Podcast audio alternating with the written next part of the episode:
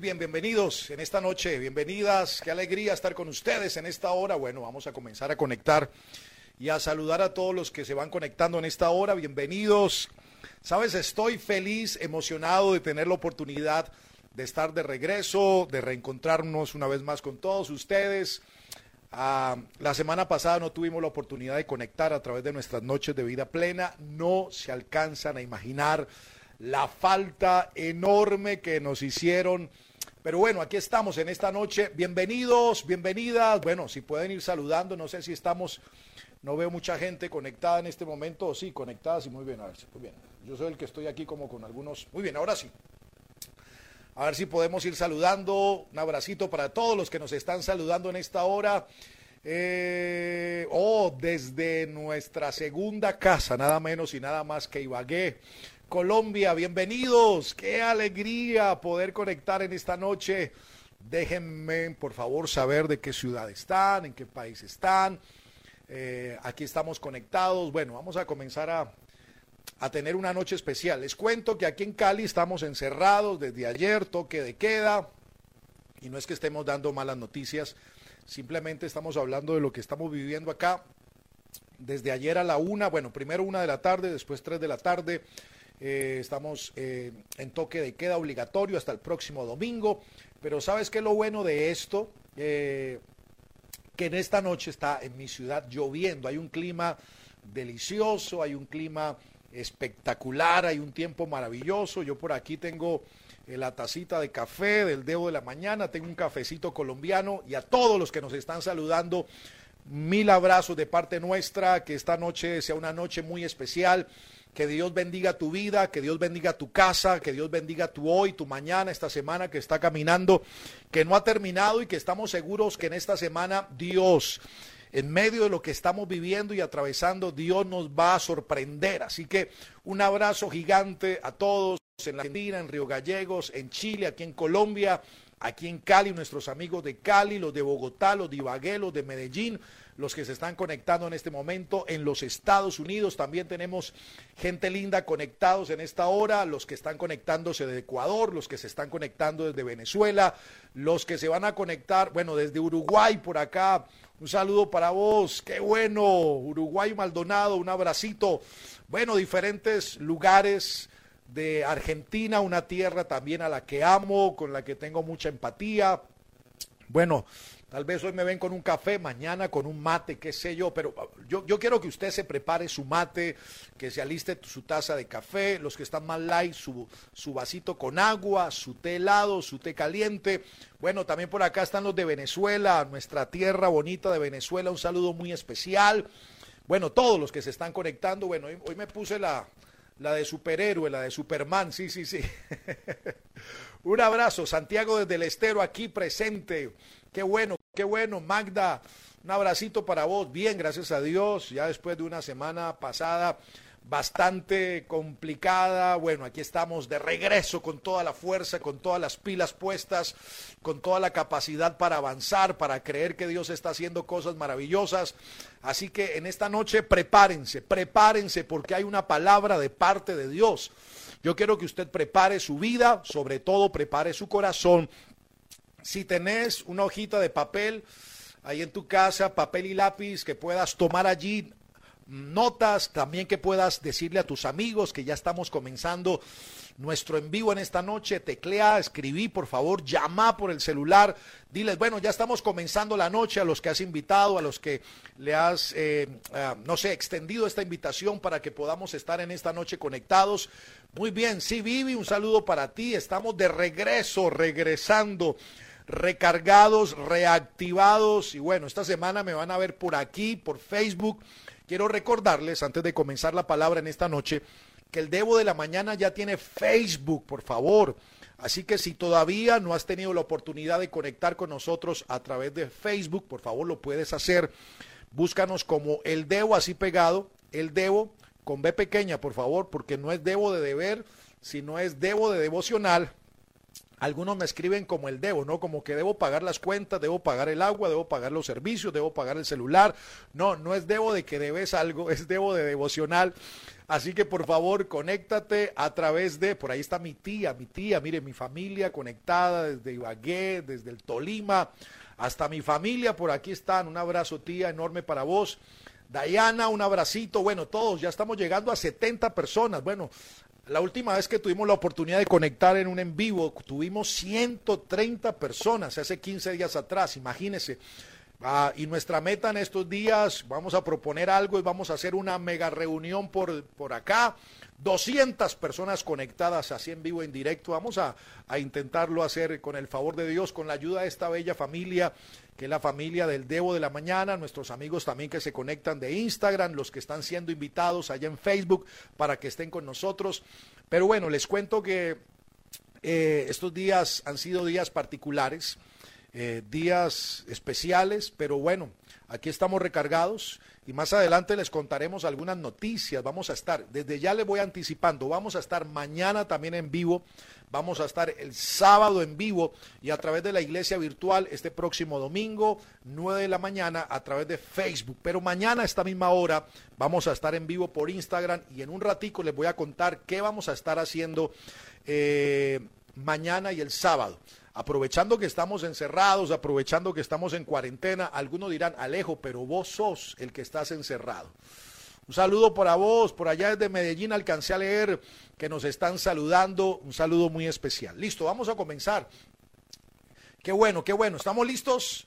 Estamos listos, estamos listos. Bueno, un saludo y fuerza a nuestros amigos de Medellín, Colombia, que también están pasando un momento bastante difícil, bastante fuerte con, con todo el tema del COVID, como dicen en Argentina, el COVID-19.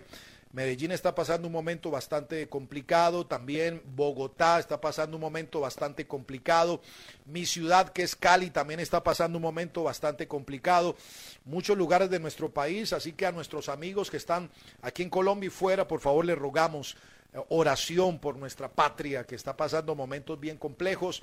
Bueno, por ahí vi que nos están saludando desde Ecuador también, más de Argentina, todos los que se van conectando también. Listo, ya estamos listos. Muy bien, prepare su mate, prepare su café, prepare su té, prepare su agua.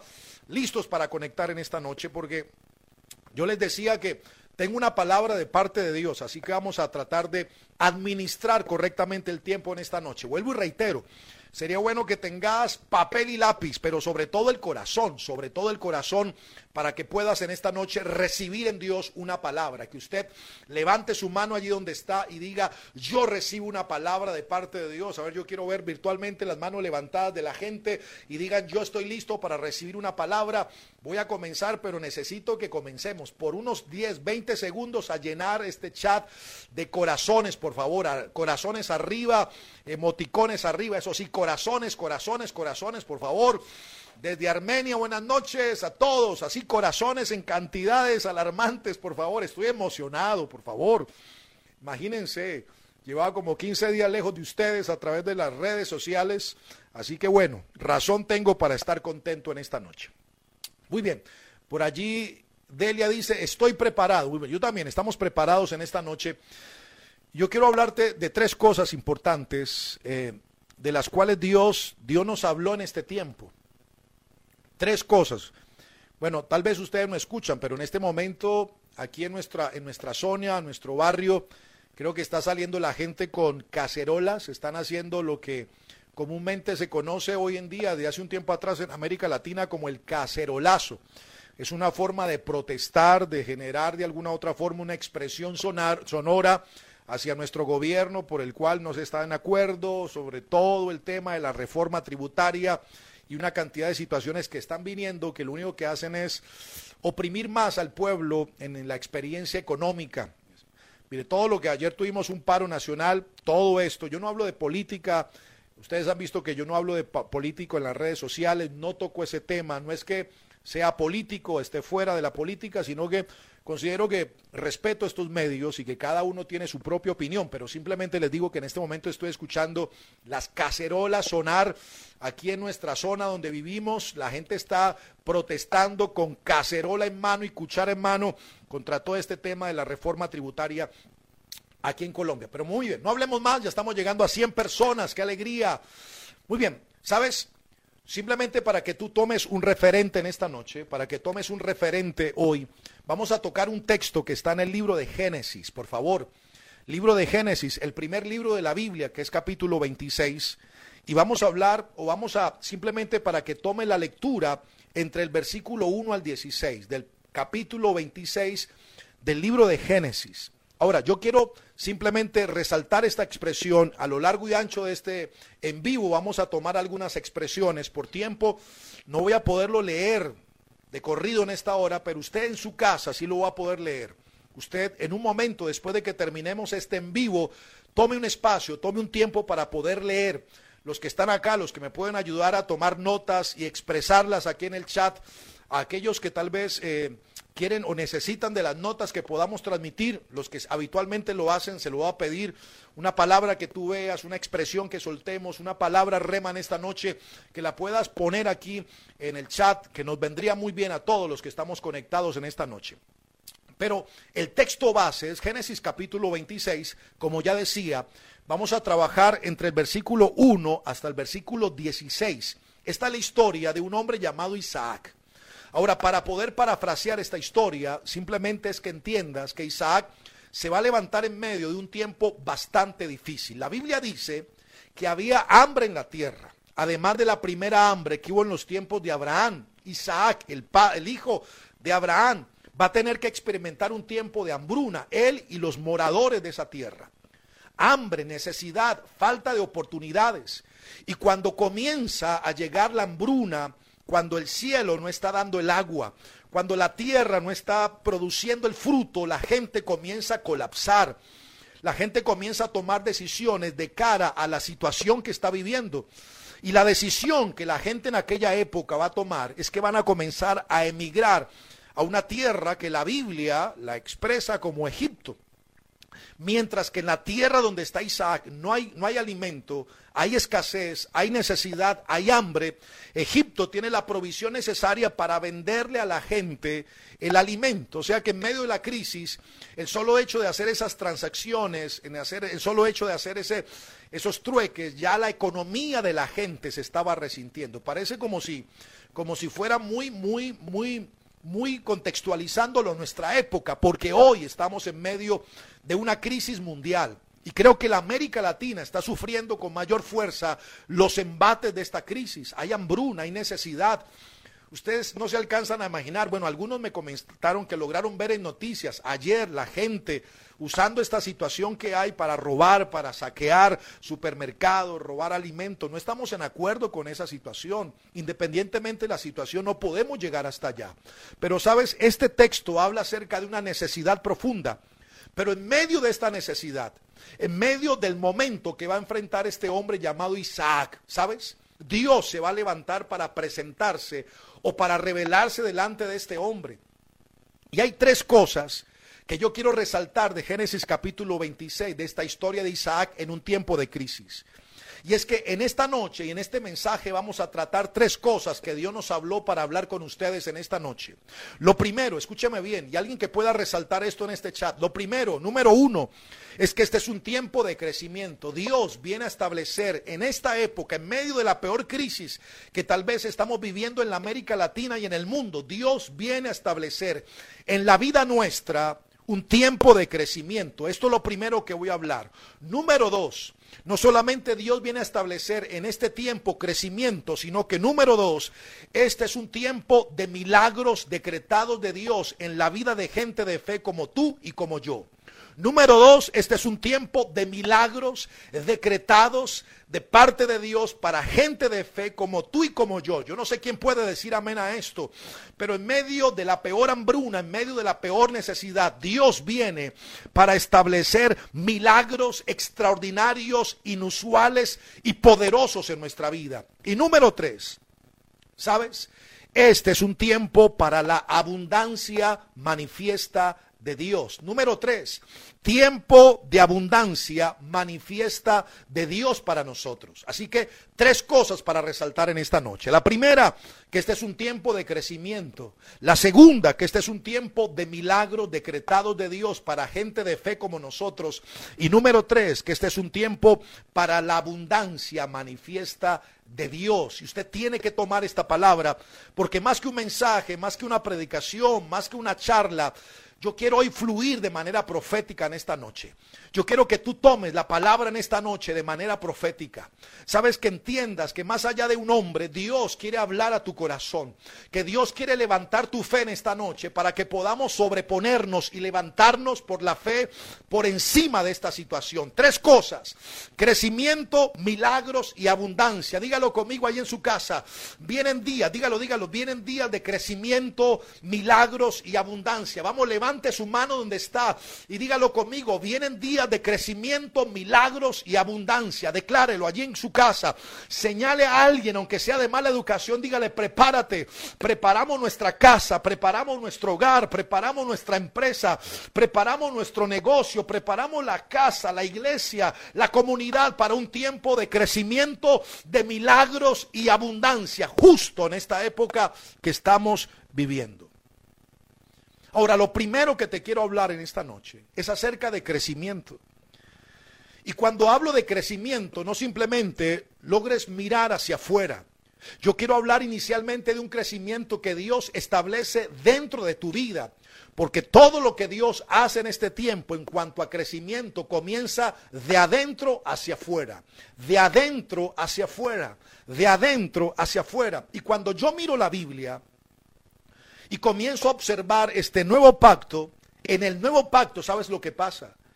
Que se nos manda a cada uno de los que conocemos de Jesús el Señor, a que podamos crecer y que podamos dentro del reino de Dios no solamente crecer, sino poder desarrollarnos. Y que todo el crecimiento está amarrado, ¿sabes? Al nuevo nacimiento.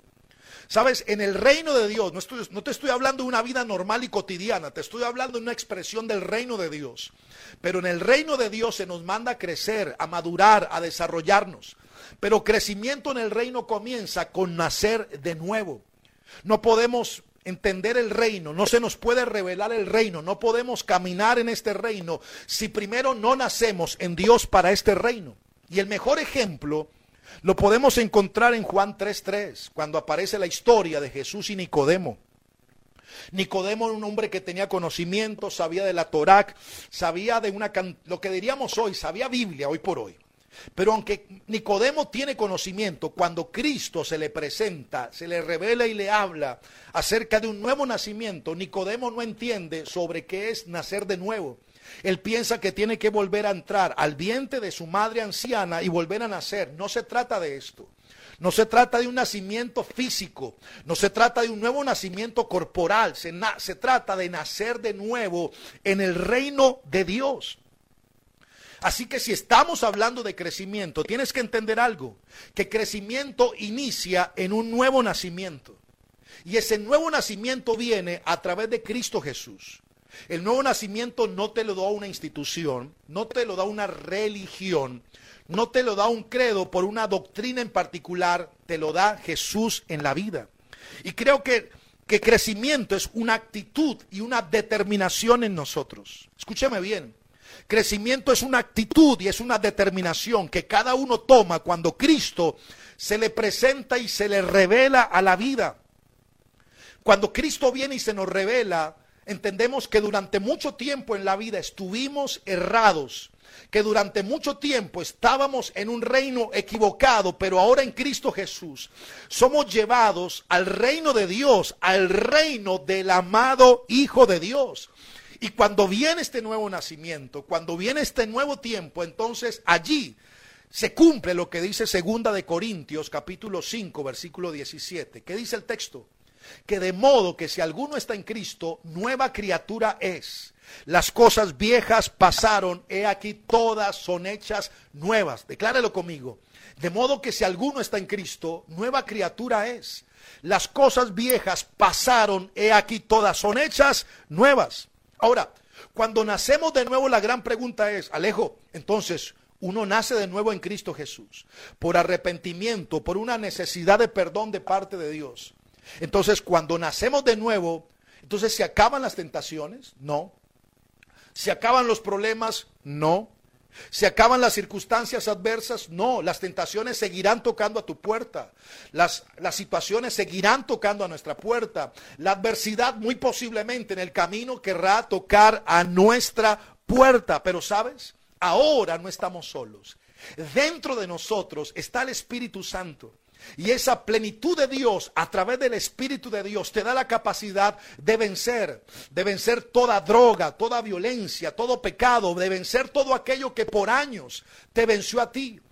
No sé si hoy puedes recordar cuánto tiempo en el cuadrilátero de la vida, situaciones te golpearon, te minimizaron, pecados, situaciones que te atraparon de tal manera que no te dejan avanzar. Eras prácticamente el alcohol se apoderó de ti, la droga se adueñó de ti, situaciones de la vida, pecados y ataduras se adueñaron de ti, pero ahora en Cristo Jesús hay una plenitud que Dios te da a través del Espíritu Santo para que entiendas que ahora tú puedes en Cristo Jesús y por la acción del Espíritu Santo vencer. Vamos, declárelo. Yo puedo vencer por la acción del Espíritu de Dios. Que toda droga, toda situación en la vida, todo alcohol, todo aquello que durante mucho tiempo me gobernó.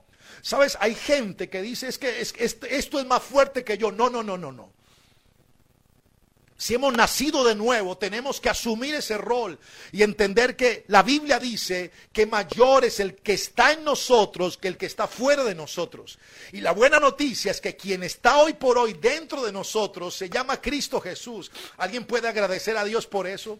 Esta noche es emocionante. Vamos, yo quiero empoderarte a través de la gracia que Dios pueda darnos en este en vivo y que tú puedas entender que Cristo mora en ti. Vamos, declárelo. Hemos nacido de nuevo, Cristo mora en nosotros y con Cristo esa plenitud del Espíritu de Dios para que podamos vencer. Así que a partir de esta noche te tenés que levantar como una persona, hombre o mujer, en esta característica en Cristo que es más que vencedor. Ahora ya no es Cristo y un montón de pensamientos incorrectos. Ahora es Cristo y Cristo. La Biblia dice que Jesús es el camino, es la verdad y es la vida. Que nadie viene al Padre sino a través de Cristo Jesús. Sabes, este es el tiempo para que ya no sea Cristo y una cantidad de filosofías más. ¿Sabes qué es lo que estoy viendo con preocupación hoy en día? Que la gente ha tomado a Jesús simplemente como una idea más, como una filosofía más. Entonces es Cristo y la angelología. Es Cristo y el, eh, eh, eh, no sé, corrientes japonesas el Feng Shui y todo lo demás. No te estoy criticando, pero te estoy diciendo, tenemos que definirnos o tu filosofía o Cristo Jesús o tus ángeles o Cristo Jesús, porque hay gente que le da más poder y más capacidad a los ángeles que a Jesús. Hay gente que le damos más poder a una cuestión humana que a una cuestión divina. No es Cristo y un puñado de pensamientos, es Cristo y Cristo, señoras y señores. Y con esto no estoy buscando ni tratando mostrarme como un religioso más, porque odio la religión, pero simplemente tenemos que, más que la religión, la religiosidad, para que me entienda, pero tenemos que cifrarnos en Cristo Jesús. Ahora, crecimiento viene o se desarrolla por un deseo personal. Estamos hablando de crecimiento. Crecimiento comienza con un nuevo nacimiento, pero también con crecimiento avanza, escúcheme bien, cuando tengo una determinación y un deseo personal por crecer. Escúcheme. El crecimiento viene cuando tengo una determinación y un deseo personal a la hora de crecer en el Señor. Esto no es que llegué a Cristo y listo, a ver qué va a pasar. No, no, no. Ahora tiene que comenzar en ti una necesidad, un deseo por crecer, una dedicación por crecer, una determinación por crecer.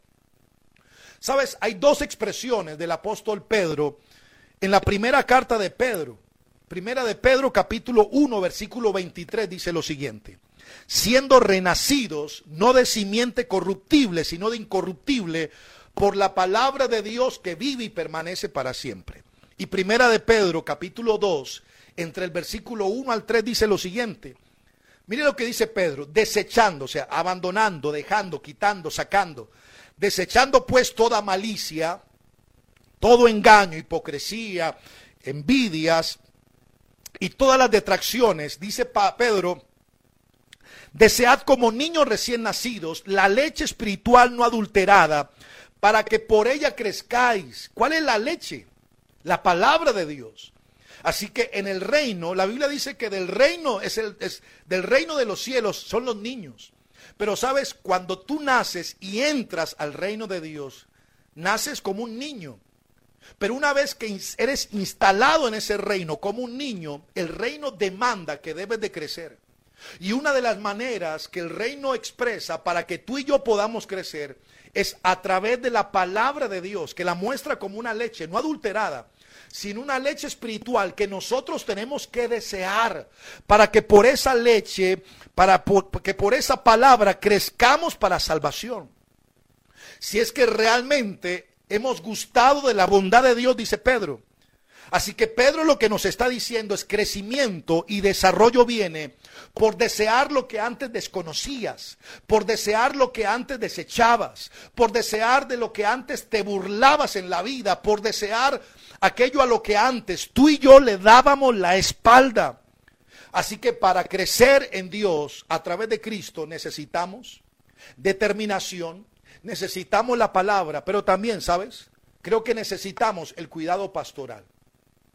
Necesitamos mentores, necesitamos pastores, o lo que la Biblia dice, sus especies de hermanos mayores que Dios plante a tu lado para que te puedan ayudar a caminar procesos de vida. Una vez que nosotros hemos caminado procesos, tenemos esa capacidad de poder tomar la mano de otros y ayudarles a atravesar procesos por causa del proceso que uno mismo en la vida ha caminado. Así que necesitamos, tú y yo no podemos ser una especie de llaneros solitarios en la vida. Hay gente que dice, yo no creo en los pastores, yo no creo en la iglesia. Bueno, está bien, pero sí o sí, para crecer necesitas mentores.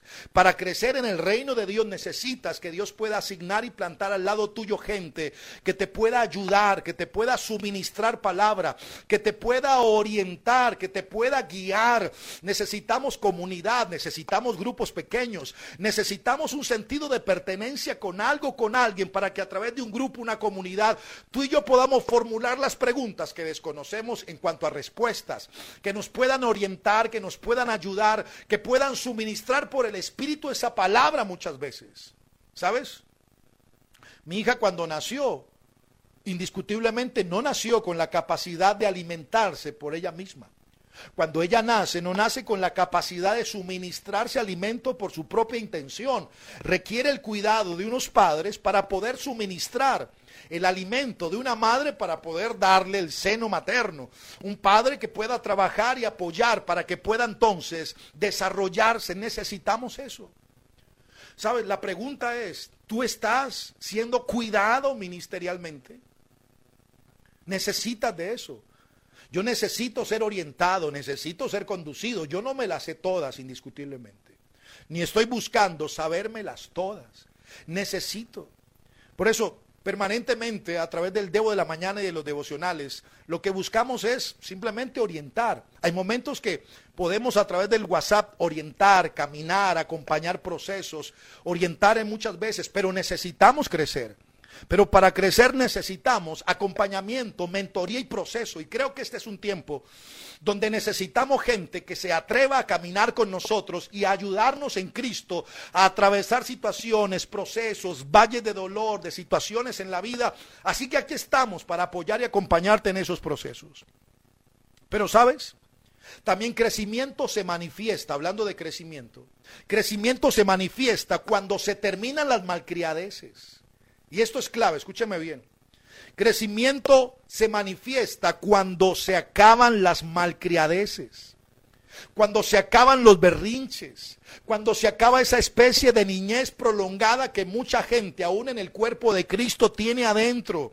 Necesitamos dejar de ser niños y crecer. Es más, Pablo el apóstol a través de la Biblia exhorta a que podamos crecer. Mire, hoy uno se encuentra con gente que lleva 20 años, entre comillas, en una iglesia. 20 años leyendo una Biblia, pero su pensamiento, sus actitudes, sus posturas frente a la vida y frente a los momentos difíciles son posturas de un niño. Necesitamos crecer.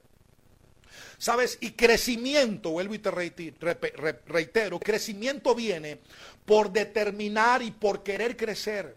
Algunos piensan que todo en la vida se soluciona con una imposición de manos. Pastor, ore para que yo crezca. Entonces muchas veces habemos pastores que simplemente acolitamos la inmadurez y la falta de crecimiento de la gente porque los hacemos codependientes. Entonces, entonces quiero crecer, entonces todo lo queremos resolver a una, a una oración. ¿Está mal que oremos? No, pero hay cosas que no son por oración.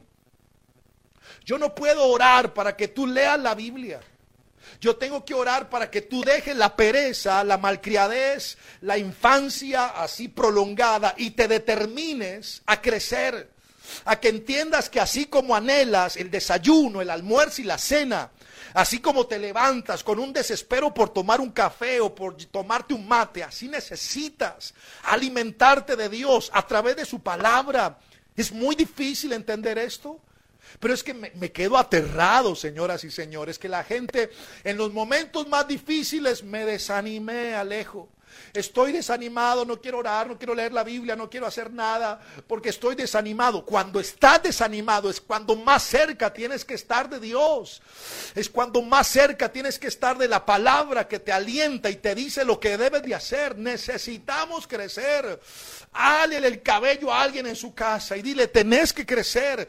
Se te tienen que acabar los berrinches, se te tiene que acabar la malcriadez.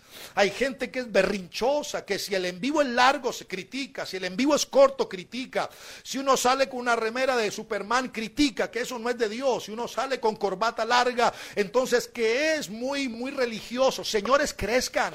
La vida es más que números, más que colores, más que situaciones. La vida es mucho más de lo que se nos está planteando muchas veces. Crece. Ahora, ¿sabes por qué crecemos? Si estamos hablando de crecimiento, crecimiento se manifiesta por abrazar responsabilidad en nuestra vida. Escúcheme bien, escúcheme.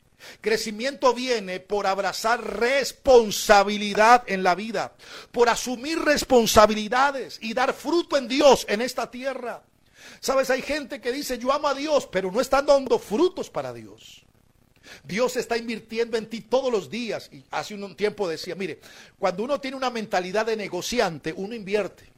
Uno invierte y cuando uno invierte en un negocio es porque le quiere sacar dividendos, porque quiere sacarle productividad, porque uno quiere ganarse unos millones de ese negocio, de esa transacción, de esa empresa que ha abierto. ¿Sabes? ¿Sabes? Yo creo que Dios está invirtiendo en ti porque Dios te ve en el buen sentido como un buen negocio. La gran pregunta es, ¿Le estamos cerrando negocios a Dios?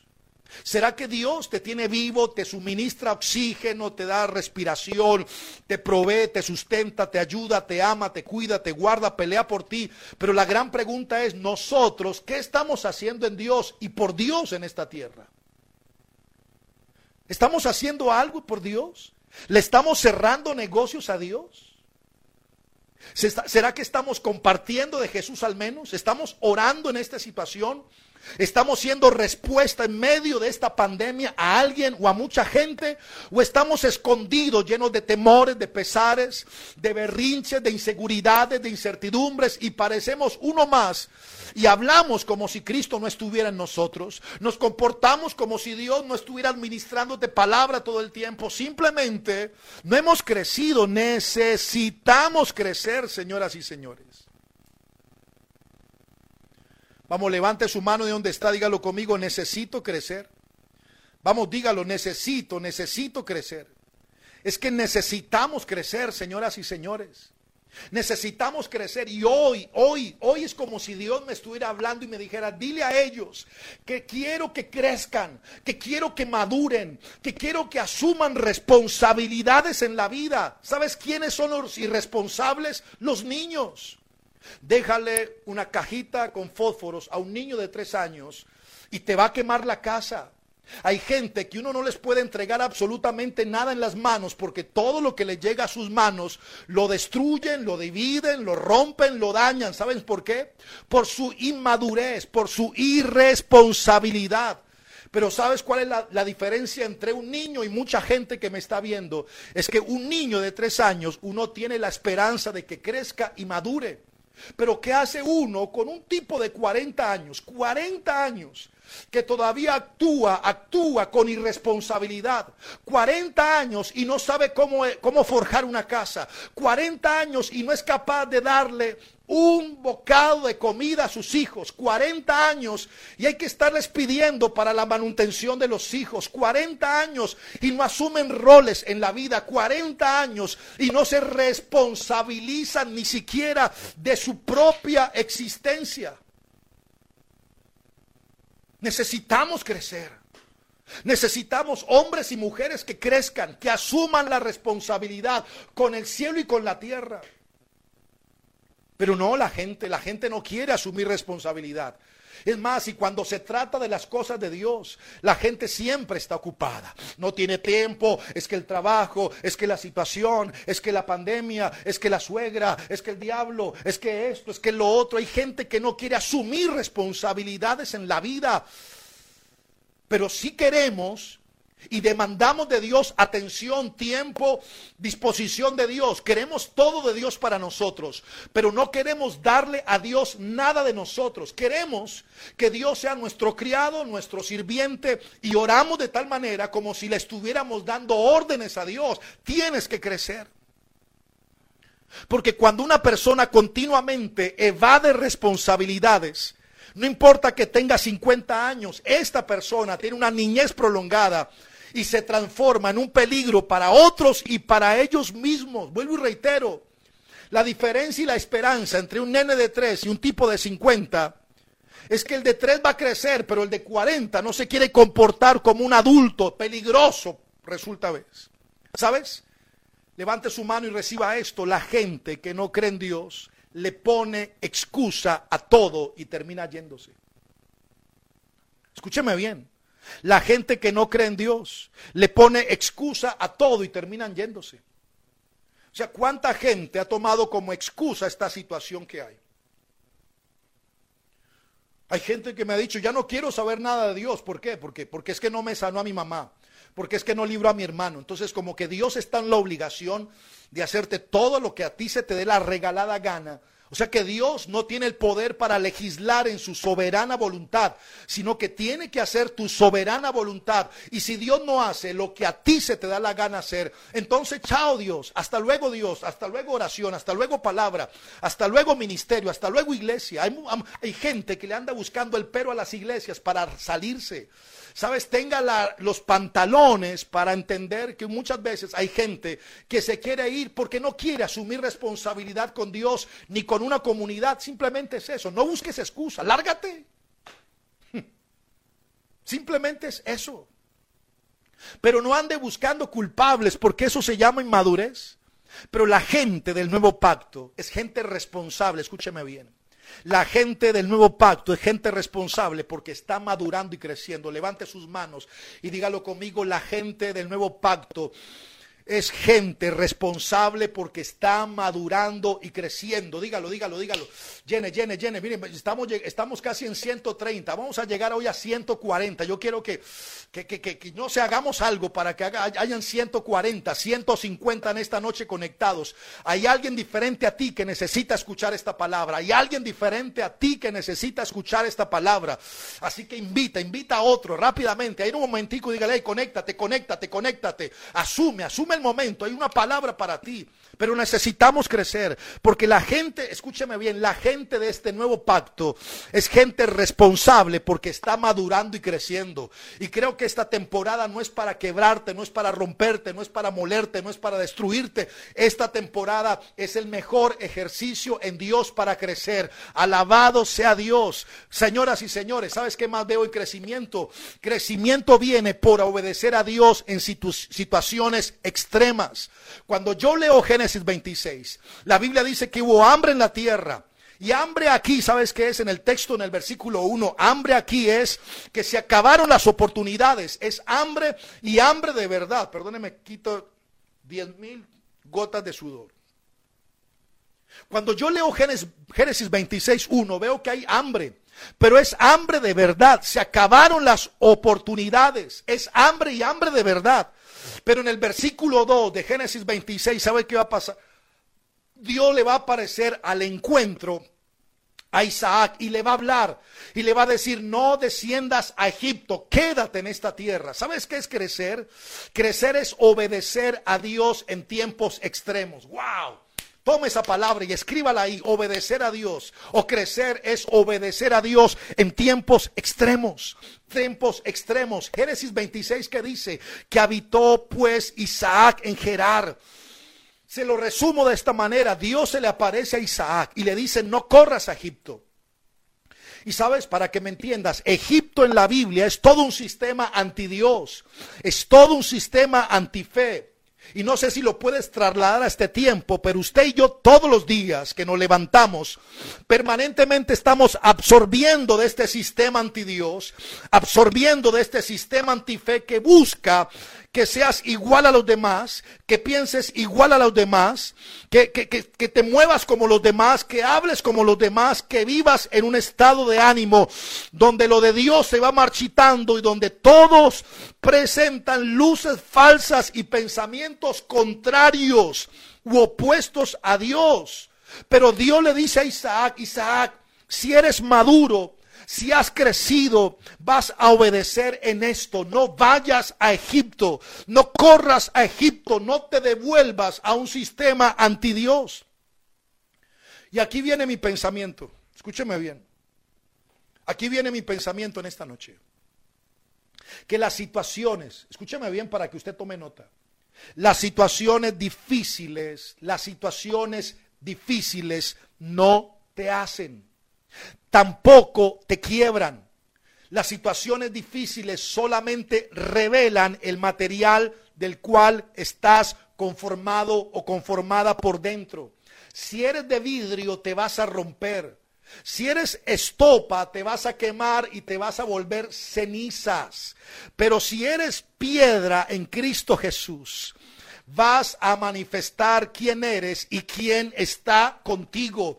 Crecimiento viene y madurez viene por obedecer a Dios en tiempos extremos.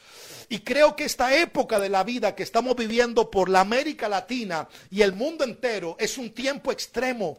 Pero es aquí donde la gente del nuevo pacto, la gente que ha nacido de nuevo en Cristo Jesús, aquellos que tienen plenitud del Espíritu Santo, sabemos responder al tiempo desafiante que estamos viviendo. Es aquí donde crecemos, es aquí donde obedecemos, es aquí donde entendemos que por más presión que haya, no vamos a devolvernos a un sistema del cual Cristo nos sacó. Reciba esta palabra. Tú no volverás a un sistema del cual Cristo te hizo libre. Tú no volverás a un sistema incrédulo. No volverás a un sistema apático. No volverás a un sistema que te trituró. De allí te sacó el Señor. Y aquí en medio de este tiempo, como a Isaac, Dios le dice, no desciendas a Egipto. Quédate en esta tierra. Porque si te quedas, te voy a bendecir. Te voy a prosperar. Te voy a engrandecer. Te voy a levantar. Voy a hacer algo extraordinario contigo. Y mientras que otros tomaron sus maletas y de patitas a Egipto se fueron, este hombre decidió creer donde nadie creía, decidió adorar donde nadie adoraba, decidió sembrar donde nadie sembraba, decidió permanecer donde nadie quería permanecer, señoras y señores. Y hay alguien que me está viendo acá, que está viviendo meses, meses de vida extrema. Están habiendo cambios extremos. Tú sabes que te estoy hablando en esta noche. Han venido ocurriendo cambios extremos, cambios que no tenías previsto.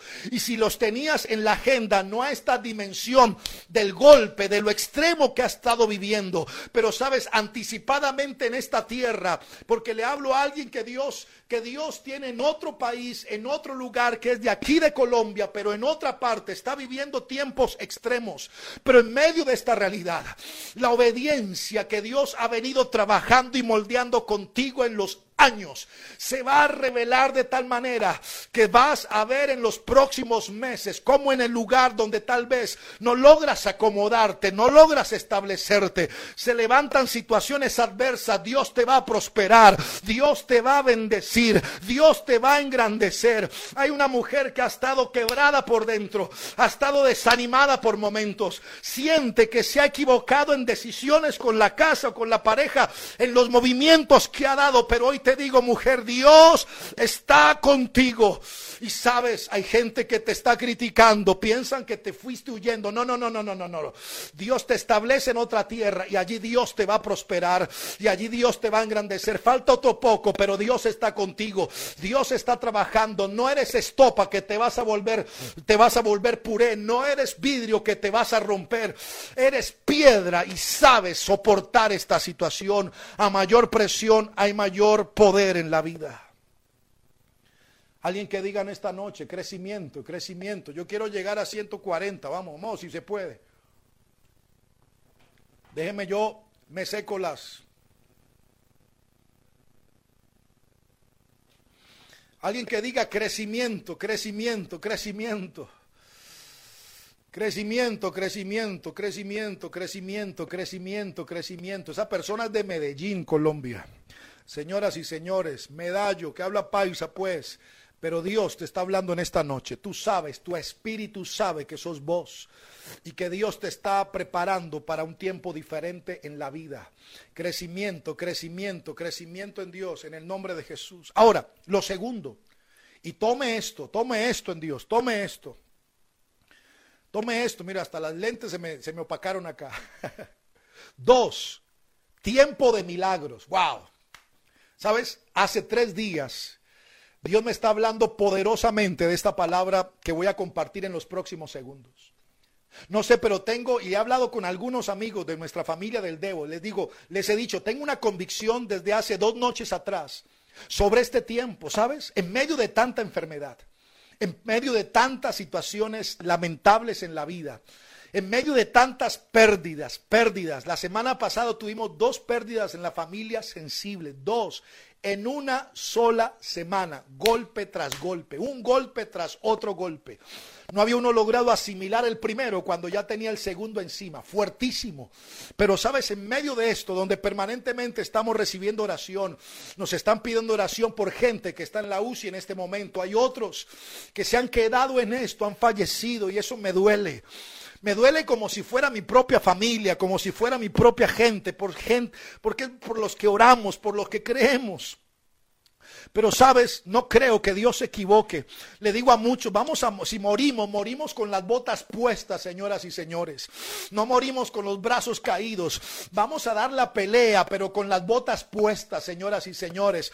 Vamos a luchar por esa familia que está allá en la UCI. Vamos a luchar por esos hombres y mujeres que están allá entubados. Vamos a creer esperanza contra esperanza hasta el último momento. ¿Sabes? Y si se nos adelantan, se nos adelantaron. Vamos a llorarlos, pero tenemos una convicción que están en mejor lugar, pero sabes, vamos a librar la batalla, pero en medio de tanta muerte, en medio de tanta enfermedad, prepárese, prepárese. ¿Sabe por qué Dios me habló hace dos noches aquí en esta misma oficina y me dijo, vengo a traer una oleada de milagros como nunca antes en la historia de esta humanidad ha ocurrido en la tierra? Así como la muerte ha venido recorriendo, así como la enfermedad ha venido recorriendo la tierra, de formas abismales. Alejo, así haré con la tierra. Voy a traer un movimiento de sanidad, un movimiento de milagros, un movimiento de prodigios, un movimiento de señales portentosas desde el cielo a la tierra que la tierra nunca antes en la historia ha visto. Señoras y señores, quiero decirle algo. Los milagros son para nosotros, los milagros no son para Dios. Pero Alejo, ¿por qué dices que los milagros no son para Dios? Porque para Dios todo es posible, pero nosotros nosotros. somos gente limitada, somos gente que, que muchas veces nos sentimos frente a situaciones impotentes, limitados, incapaces. Muchos de nosotros en estos días nos hemos sentido contra las cuerdas, no hemos sabido cómo hacer más, como que nos sentimos maniatados, como que nos sentimos incapaces, impotentes frente a las situaciones de la vida. Pero Dios no. Dios es todopoderoso, Dios es ilimitado. Y hay un momento como José, señoras y señores, que terminamos cayendo en una cisterna. Pero ¿sabes cuál es la grandeza de esa cisterna de José? Que aunque solamente es muro a su lado, hay un solo lugar que él tiene para mirar.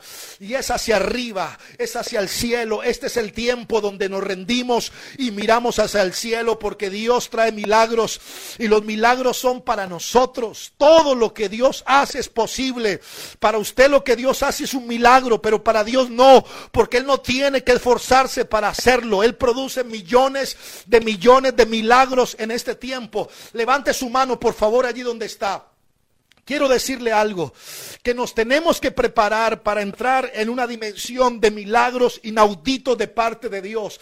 Levante su mano, vienen milagros, milagros en las próximas horas, los próximos 90 días, escúcheme bien, 90 días, serán 90 días de milagros portentosos, extraordinarios, inusuales, extravagantes y exagerados de parte de Dios.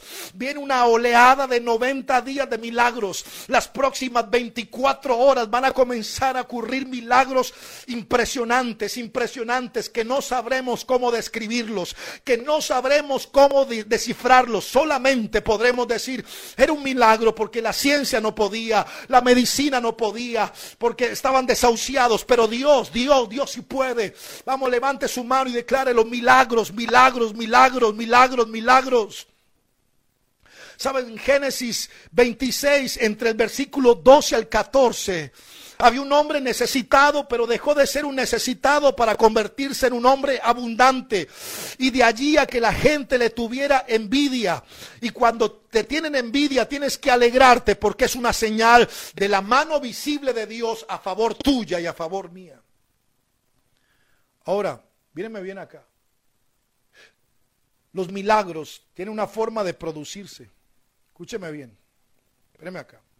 La gran pregunta es, ¿cómo se produce un milagro en Dios? Escúcheme bien. ¿Cómo se produce un milagro en Dios? ¿Sabes cómo se produce un milagro en Dios? Lo primero que aparece o acontece antes de un milagro es que Dios habla. Escúcheme bien. Lo primero que acontece antes de que Dios haga un milagro en la vida nuestra es que Dios habla. La Biblia dice que Dios, que Dios le habló a este hombre llamado Isaac. Dios le habló y le dijo a Isaac, Dios le dijo a Isaac, alguien que entienda que un milagro es la, antesala de una palabra de Dios. Primero viene una palabra y después viene el milagro. ¿Sabes? Y yo creo que esta noche este es un en vivo de milagros, porque Dios nos está hablando. Alguien puede levantar su mano, alguien puede llenar esto de corazones, alguien puede decir amén a esto en esta noche. ¿Sabes? Tú no necesitas un carro nuevo, tú no necesitas una casa nueva, tú no necesitas un nuevo trabajo. ¿Sabes lo que necesitas? Necesitas es una palabra de Dios. Cada vez que Cristo hizo un milagro en la vida de alguien, lo anticipó con una palabra. Yo quiero saber sanarte? ¿Qué necesitas? ¿Qué necesitas? Yo quiero sanarte. Sabes, hay gente que está recibiendo esta palabra en esta noche como a la antesala para un milagro en tus finanzas, un milagro en tu casa, un milagro en tu hogar, un milagro en tu familia, un milagro en tu matrimonio, un milagro en tu empresa. Hay unos papeles, hay unos papeles, no sé, estoy viendo como una carpeta. Estoy viendo como una carpeta de unos papeles de migración. Escúcheme bien, simplemente no entiendo lo que, lo que, lo que, lo que veo, sí lo entiendo, pero no sé para quién es, pero estoy viendo una carpeta con unos papeles de una persona, una persona y su familia de migración, y, es como unos papeles que han estado estancados, como para, no sé, si es una ciudadanía, uh, si una ciudadanía en un país diferente al nuestro, Ah, no sé, pero, pero, pero yo veo que Dios va a comenzar a hacer un milagro en eso. Escúcheme bien, alguien me tiene que escuchar. Dios va a hacer un milagro en eso y de repente esos papeles que han estado enterrados, que, es, que esas diligencias han estado lentas, que parece que más bien ese país te va a cerrar las puertas. Dios va a hacer un milagro, un milagro, un milagro en el nombre de Jesús. Lo que necesitamos en esta hora es una palabra. Dos que se necesita para un milagro, no solamente una palabra de parte de Dios. Lo segundo que tú necesitas para recibir un milagro es creer a la palabra que Dios te da. Porque no solamente es el hecho de que Dios te hable. Isaac recibió una palabra de Dios, no desciendas a Egipto, quédate. Pero lo segundo viene de parte del hombre. Lo primero es la manifestación de Dios. Pero lo, segundo es la manifestación del hombre a una palabra de parte de Dios. ¿Qué hace Isaac? Isaac se levanta para creer y para obedecer la palabra que acaba de recibir.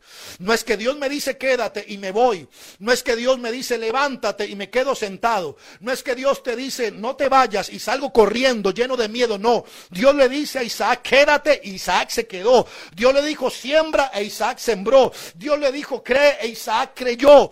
Porque cuando tú necesitas un milagro, primero Dios te habla, pero segundo, se necesita indiscutiblemente la manifestación de un hombre y de una mujer de fe para tomar esta palabra y para creerla. Así que si estamos hablando de milagros, yo te invito para que en esta noche tú creas en un tiempo de milagros. Si estamos hablando de 90 días, prepárate y crea esos 90 días. Si estamos hablando de 24 horas, crea estos 24 horas. Si estamos hablando de un milagro para tu casa, un milagro para alguien en esta noche, yo me levanto para creer, para orar cuando no quería orar, para creer cuando me, me parecía difícil creer. Hoy es el tiempo de obedecer la palabra que Dios nos está diciendo. Si hay que caminar, caminamos. Si hay que correr, corremos. Si hay que saltar, saltamos. Si hay que detenernos, nos detenemos. Pero un milagro viene por una manifestación de una palabra de Dios. Pero un hombre, una mujer de fe que se levante para decir, yo creo en la palabra que Dios me ha dado. Y sabes, número tres, que se necesita por un milagro. Los milagros se producen no solamente por una palabra que Dios da, no solo por un hombre que obedece a dicha palabra, sino que también los milagros se ocurren por un activo espiritual manejado por sus progenitores. Esto me gusta. ¿Sabes? ¿Sabes qué dice la Biblia en el versículo 5 de Génesis 26? Por cuanto Abraham oyó mi voz, le va a decir Dios a Isaac, Isaac, tú vas a recibir algo portentoso, porque antes de ti hubo un hombre como tu padre llamado Abraham, que oyó mi voz, que guardó mis preceptos, que guardó mis mandamientos, que guardó mis estatutos y que guardó mis leyes. Así que alguien tiene que escucharme en esta noche, pero hoy te digo que tu descendencia tiene que ser mejor que tú, que tú hoy, y tus hijos mejores que tú. Señores, hoy estamos aquí en esta noche porque hubo gente antes de nosotros que le creyeron a Dios por gente como nosotros. Sabes, hoy en día hay muchos que critican a aquellos viejos que cantaban con sus panderetas. Los llaman religiosos, los llaman así espiritualoides, gente que se burla porque no hacen parte de esa iglesia antigua. Pero esos viejitos, pentecostaludos de oración, de alabanza, de pandereta, fueron la gente que llevaron a una generación en su vientre y en sus rodillas para que hoy estemos viviendo este evangelio poderoso, para que las naciones puedan estar viviendo una manifestación de la gloria de Dios, señoras y señores. Así que yo tengo que anticiparme, aunque no tengas hijos. Ay, ay, ay, ay, Dios me dice, estoy abriendo vientres infértiles. Estoy abriendo vientres infértiles, señoras y señores. Sabes, hay mujeres que no tienen hijos. Hay hombres que aún por su edad no tienen hijos. Pero sabes, no necesitamos tener hijos para anticiparnos y comenzar a construir una plataforma profética y de bendición para ellos. Porque sabes, Isaac va a recoger de lo que un hombre como Abraham se levantó a hacer y a creer en Dios.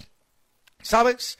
¿Sabes lo que, sabe lo que, lo que va a decir la Biblia dice que su misericordia y su pacto con nosotros son por mil generaciones. ¿Sabes cuántos años adelante ya Dios pactó con tu, genera con tu gente? 40 mil años adelante de ti, Dios dice, voy a guardar tu casa, voy a defender tu casa, voy a librar a los tuyos, voy a vencer los enemigos y los gigantes de tus próximas generaciones. Vamos, yo quiero que hombres y mujeres se levanten en esta hora para orar y profetizar sobre sus hijos. Alejo, no tengo hijos, pero vas a tener, así que profetiza. Los que tenemos hijos nos levantamos en esta hora contra todo enemigo que se quiera levantar contra ellos, el escepticismo la incredulidad, la apatía, el espíritu de este tiempo que gobierna las mentes y los corazones de los chicos, alcohol y droga, todo eso se vence en el nombre de Jesús. Dios ha hecho un pacto con nosotros 40 mil años adelante, por mil generaciones, su misericordia y su pacto Dios lo establecerá. Sabes, hoy vamos a sembrar por esa generación, hoy vamos a orar por esa generación, hoy vamos a creer por esa generación, hoy vamos a actuar por esa generación esa generación que tal vez no veremos, que no conoceremos, pero que se van a levantar y nosotros seremos pieza clave en lo que Dios hará con ellos. Y termino con esto, porque ya, ya son las nueve de la noche. ¿Alguien está recibiendo esta palabra en esta noche? Mire, yo estoy, estoy emocionado. Permítame un café colombiano. con el dedo de la mañana. ¿Están listos para lo tercero? Lo tercero. ¿Sabes qué Dios me dijo para decirles a ustedes en este día? No solamente que viene un tiempo de crecimiento, no solamente que viene un, tiempo de milagros inauditos y hay 90 días delante de nosotros, que Dios va a hacer cosas en la tierra que nos van a dejar literalmente con la boca abierta y seremos sorprendidos de maneras extraordinarias, sino que número tres, ¿saben lo que Dios va a hacer? Es que este es un tiempo, Dios nos dijo, para la manifestación de la abundancia. Anote allí, número tres un tiempo para la manifestación de la abundancia. Yo estoy creyendo esta palabra en esta noche. Yo no estoy creyendo en la crisis. No le doy la espalda a ella. No estoy dejando de reconocer que, hay, que, que, en América Latina estamos viviendo una crisis y una recesión económica terrible. Pero yo quiero por la fe levantarme arriba de esa realidad humana para situarme y establecerme en esa verdad de Dios, señoras y señores. Es que Dios en medio de los peores tiempos sabe darle abundancia a su gente, porque Isaac pasó de ser un hombre necesitado en un tiempo de hambruna a ser más poderoso en medio de la gente poderosa de su tiempo, señoras y señores. Escúcheme bien. Esto es lo que Dios me dijo que va a hacer. Número uno en este tiempo de abundancia. Tome nota, tome nota, escúcheme bien, tome nota. Número uno, lo primero que Dios me dijo es que va a liberarnos de la pobreza, liberación de la pobreza. Número dos, me dijo que Dios nos entregaría la habilidad y fijaría un pensamiento en nosotros para que tengas liberación de deudas. Escúcheme bien, que nos va a librar de toda pobreza. Dos, que Dios te va a dar la habilidad, pero no solamente la habilidad, sino que vas a tener un pensamiento fijo para liberación de deudas. O sea que no es el tiempo para endeudarte más. Es el tiempo para que entiendas que hay habilidades inusuales que Dios va a darte y va a fijar un pensamiento para comenzar a vencer tus deudas. Número tres, que Dios te hará entrar en el camino de la abundancia. ¡Wow! Dígame amén a esto, pues, porque yo estoy emocionado y nadie dice algo y no hemos llegado a 140, Dios mío. Número tres, que Dios te hace entrar a camino de abundancia. No sigo hasta que no vea unos mil corazoncitos y al menos unos diez amén en estos chats. Vamos, yo quiero, yo quiero que usted diga amén a esto. Viene amén, viene abundancia. Hay un camino de abundancia que Dios comienza a darle a la gente de fe. Yo quiero que usted tome la palabra en esta noche. Quiero unos ocho aménes más. Van, van, van dos, van, van tres, faltan siete. Por ahí un gloria a Dios, también vale. Hay un amén, bendiciones. Van cinco, hay un amén, van seis, hay un amén, van siete. Hay un amén, van ocho. Vamos, corazoncitos, lore, un amén, nueve. Un amén, amén, amén, amén. Diez, muy bien muy bien, muy bien, señoras y señores. Dios te da liberación de pobreza, te da habilidad y te fija un pensamiento para que tengas liberación de deudas. Tres, Dios te hace entrar en camino de abundancia. Número cuatro, escúchame bien, Dios te libera de la codicia, Dios te libera de la avaricia y Dios te libera del materialismo. Número cuatro, Dios viene a liberarte de toda codicia, de toda avaricia y de todo materialismo. Número cinco, Dios despierta el administrador o la administradora que hay dentro de ti para que puedas ejercer una coherente y una correcta mayordomía de las finanzas y de la abundancia que Dios trae, pero que también sepas manejarte en ese administrador, en esa administradora, en este tiempo presente. Y esa capacidad de administrar te hace fiel en lo poco para llevarte a lo mucho. Número 6. ¿Sabes qué me dijo Dios? Que entras a un tiempo de sobreabundancia. Alguien que diga sobreabundancia.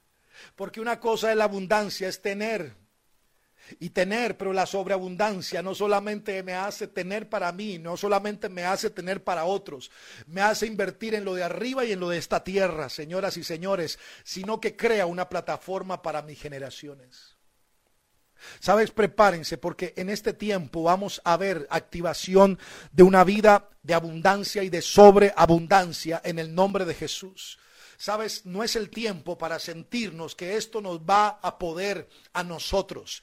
Nosotros vamos a vivir por una palabra de Dios sobre abundancia. Yo quiero que usted declare, viene sobre abundancia de parte de Dios. Los cielos comienzan a abrirse. Sabes, los cielos comienzan a abrirse y comienza a venir y a desatarse una sobreabundancia de parte de Dios de una forma extraordinaria, vertiginosa y poderosa. Sabes, Dios va a traer sustento para tu casa, sustento para tu mesa. Dios va a darte provisión y sobreabundancia para ciertos proyectos que están en tu corazón, pero por capacidad de flujo de caja no has podido desarrollar en este tiempo. Pero señoras y señores, cuando Dios te da un sueño, Dios se convierte en el sponsor, en el patrocinador oficial de esos sueños. Así que prepárate, porque Dios viene para abrir puertas, para abrir puertas. Dios te abre puertas. Dios trae grandeza. Señoras y señores, vendrán negocios, negocios a sentarse a tu mesa. Dios te va a plantear negocios poderosos. Dios te va a cruzar con gente de propósito en este tiempo. De repente van a venir ideas para gobernar el mundo, porque lo que gobierna el mundo no es el dinero. Ideas son los que gobiernan la tierra y las ideas producen dinero. Dinero no produce ideas, pero ideas producen dinero. Hay gente que pide dinero y vamos a pedir ideas para gobernar la tierra y el, y el depósito de ese gobierno será dinero. El dinero se acaba, pero las ideas hacen que lo que Dios te da no solamente alcance para ti, para tu hoy, para tu mañana, sino para unas 10, 40, 30 generaciones adelante de nosotros. Levante su mano y dígalo conmigo, crecimiento, milagros y abundancia de parte de Dios. Y yo quiero terminar con esto. Escúcheme bien. Me voy ya. Y hablando de este último punto de lo que estamos hablando en esta noche, hablando acerca de, de abundancia y de finanzas, quiero decirles que a partir de mañana, a esta misma hora, 8 de la noche hora Colombia, mañana viernes y el sábado a las 8 de la noche, Vamos a estar hablando acerca de promesas de Dios y del plan de Dios para tu salud financiera. Esto es algo que he querido hablar a través del Debo de la Mañana, pero creo que la mejor manera, más sabia, será a través de unos en vivos. Dos, dos noches, donde estaremos hablando acerca de siete principios o de siete hábitos poderosos que van a activar promesas de Dios y van a manifestar a favor de nosotros el plan de Dios para nuestra salud financiera. Tienes que entender a través de estos siete principios que vamos a dar mañana y el sábado, que hay cientos de versículos en la Biblia acerca del manejo del dinero. De hecho, no sé si sabías, Jesús habló más acerca del dinero que del mismo cielo y que del mismo infierno que muchas de las parábolas que mencionan la Biblia hablan de dinero y que un tercio de esas parábolas hablan acerca de cómo hacer inversiones sabias. Así que mañana y el sábado va a ser imperdible. A través de Instagram y si podemos conectar Facebook también lo vamos a hacer, pero desde ya agéndate para una buena dos noches donde vamos a entregar siete principios poderosos para el plan de Dios a nivel de tu salud financiera. Yo quiero orar por ustedes. ¿Me dejan? Porque en esta noche de milagros, no se vaya todavía, no se vaya, no se vaya. Algunos dicen, bueno, ya terminó, me voy, me voy. No, no, no, regáleme cinco minutos, hagamos un trato, regáleme cinco minutos, no se vaya, regáleme cinco minutos. Y yo quiero orar por ustedes. Padre, te doy gracias en esta noche. Qué bueno, qué bueno, qué bueno, Señor, poder disfrutarte a ti y disfrutar de toda esta gente linda que nos conectamos en esta noche a través de tu palabra, Señor. Gracias por poner palabras en la vida de cada persona para hablarte, para profetizar, pero también por tu palabra creemos en esta noche que son días de crecimiento, son días de milagros y son días de abundancia. Señor, y no vamos a descartar esta palabra que hemos recibido en esta noche. No la vamos a tomar simplemente como una palabra bonita de un en vivo en esta noche. Señor, esta palabra es fuego, es llama, arde en nuestros corazones. Esta palabra nos va a levantar en la noche, en la, en la mañana de mañana. Señor, y en nuestra boca y en nuestra oración estaremos declarando crecimiento, milagro y abundancia. En esta noche hablaremos contigo de crecimiento, milagro y abundancia. Señor, perdona toda nuestra inmadurez, toda nuestra nuestras niñerías. Señor, y permítenos por determinación propia, y por la acción de tu espíritu crecer.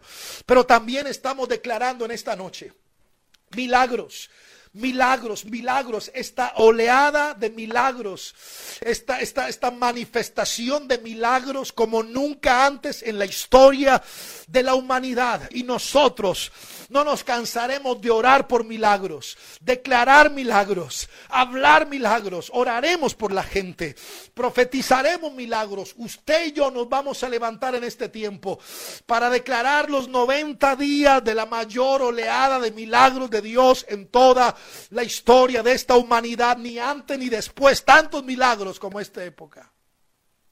Señor, y abrazamos la abundancia. Abrazamos el tiempo donde tú liberarás la vida de América Latina de pobreza, donde nos da la habilidad y fijas un pensamiento para liberarnos de las deudas, donde haces que nuestra vida entre por un camino de abundancia, donde nos liberas de la codicia, la avaricia y el materialismo, donde brota el administrador que hay en nosotros y donde entramos en el camino de la sobreabundancia. Padre, gracias en esta noche, en el nombre de Jesús. Amén y amén. Wow. Familia, antes de que se vayan esta noche, míreme acá, míreme, míreme. Yo quiero lanzar un reto en esta noche. Con los que estamos aquí, ¿cuántos quedamos? 130 personas. Pero quiero lanzar un reto para la gente de fe. No sé cuánta, no se desconecte todavía. ¿Cuánta gente de fe hay en esta noche? Pero sabes, hoy hablamos, cuando hablamos de la abundancia, hablamos de Abraham. Y Abraham se levantó para sembrar por una generación. Una generación que en el futuro fue alcanzada por una acción de un hombre que supo, supo manifestar en un altar, supo manifestar en un tiempo, supo manifestar en una hora un activo espiritual que como progenitor lo manejó para bendecir sus generaciones. Yo quiero desafiarte en esta noche a que tú puedas bendecir este ministerio a través de una semilla. Pero con esa semilla también declarar bendición para nuestras generaciones. Yo quiero invitarte en este tiempo que estamos viviendo a que tú te atrevas a creer y te levantes con una semilla a favor de este ministerio, de esta tarea que hacemos a través del dedo de la mañana, a través de este Alejo Alonso, a través de lo que hacemos permanentemente con los en vivos, con los, con, con los devos, con la iglesia virtual, con Vida Plena Internacional Cali. Hay 120 personas en este momento. Donde estés, si estás fuera del país, si estás en la Argentina, si estás en Chile, si estás en la Conchinchina o si estás en Colombia, los que están en Colombia, vamos a poner un número de cuenta de ahorro a la mano en este momento. Los que siempre me ayudan, por favor, que la puedan poner. Yo quiero desafiar la fe y la generosidad de unos 10, 20 personas en esta noche, aquí en Colombia, que digan, Alejo, yo quiero sembrar en tu ministerio. Alejo, yo quiero sembrar en esta obra que estás haciendo. Alejo, no solamente valoramos lo que haces con el Debo, queremos honrar tu vida y poner una semilla. Porque la verdad, nosotros también comemos. la verdad también nosotros, nuestro trabajo está enfocado en esta tarea ministerial. Así que si tú puedes y quieres ser parte de esta tarea y sumarte con lo que hacemos, pon una semilla. Pon una semilla, si estás en Colombia, a través de esta cuenta de ahorros de Banco Bancolombia, ahorro a la mano, para que la vuelvan a poner. Si no logras verla, escríbeme por un interno, por aquí por Instagram. Si quieres, lo puedes hacer a través del WhatsApp. Si estás en Argentina, tenemos una cuenta de ahorros en Argentina para que tú puedas hacer también tus depósitos. Si estás en otro país, escríbeme. A través de Western Union podemos hacerlo, pero sabes, este es un tiempo donde este Alejo Alonso le dice a su gente, a esta familia del Debo de la Mañana, los quiero animar a que puedan poner una semilla. en estos días necesitamos de su apoyo. Así que yo quiero que usted pueda honrar esta tarea, no solamente con su oración, no solamente con un, con una, un saludo de cada mañana que honramos, sino que usted pueda manifestar esa honra y ese amor a través de acciones como una semilla. Les voy a quedar eternamente agradecido. Quiero, quiero bendecirles y espero que esta expresión no los incomode, porque lo hago con toda la dignidad. No estoy pidiendo plata, estoy creyendo que este es un tiempo para creer y para sembrar. Una cosa es sembrar, otra cosa es regalar.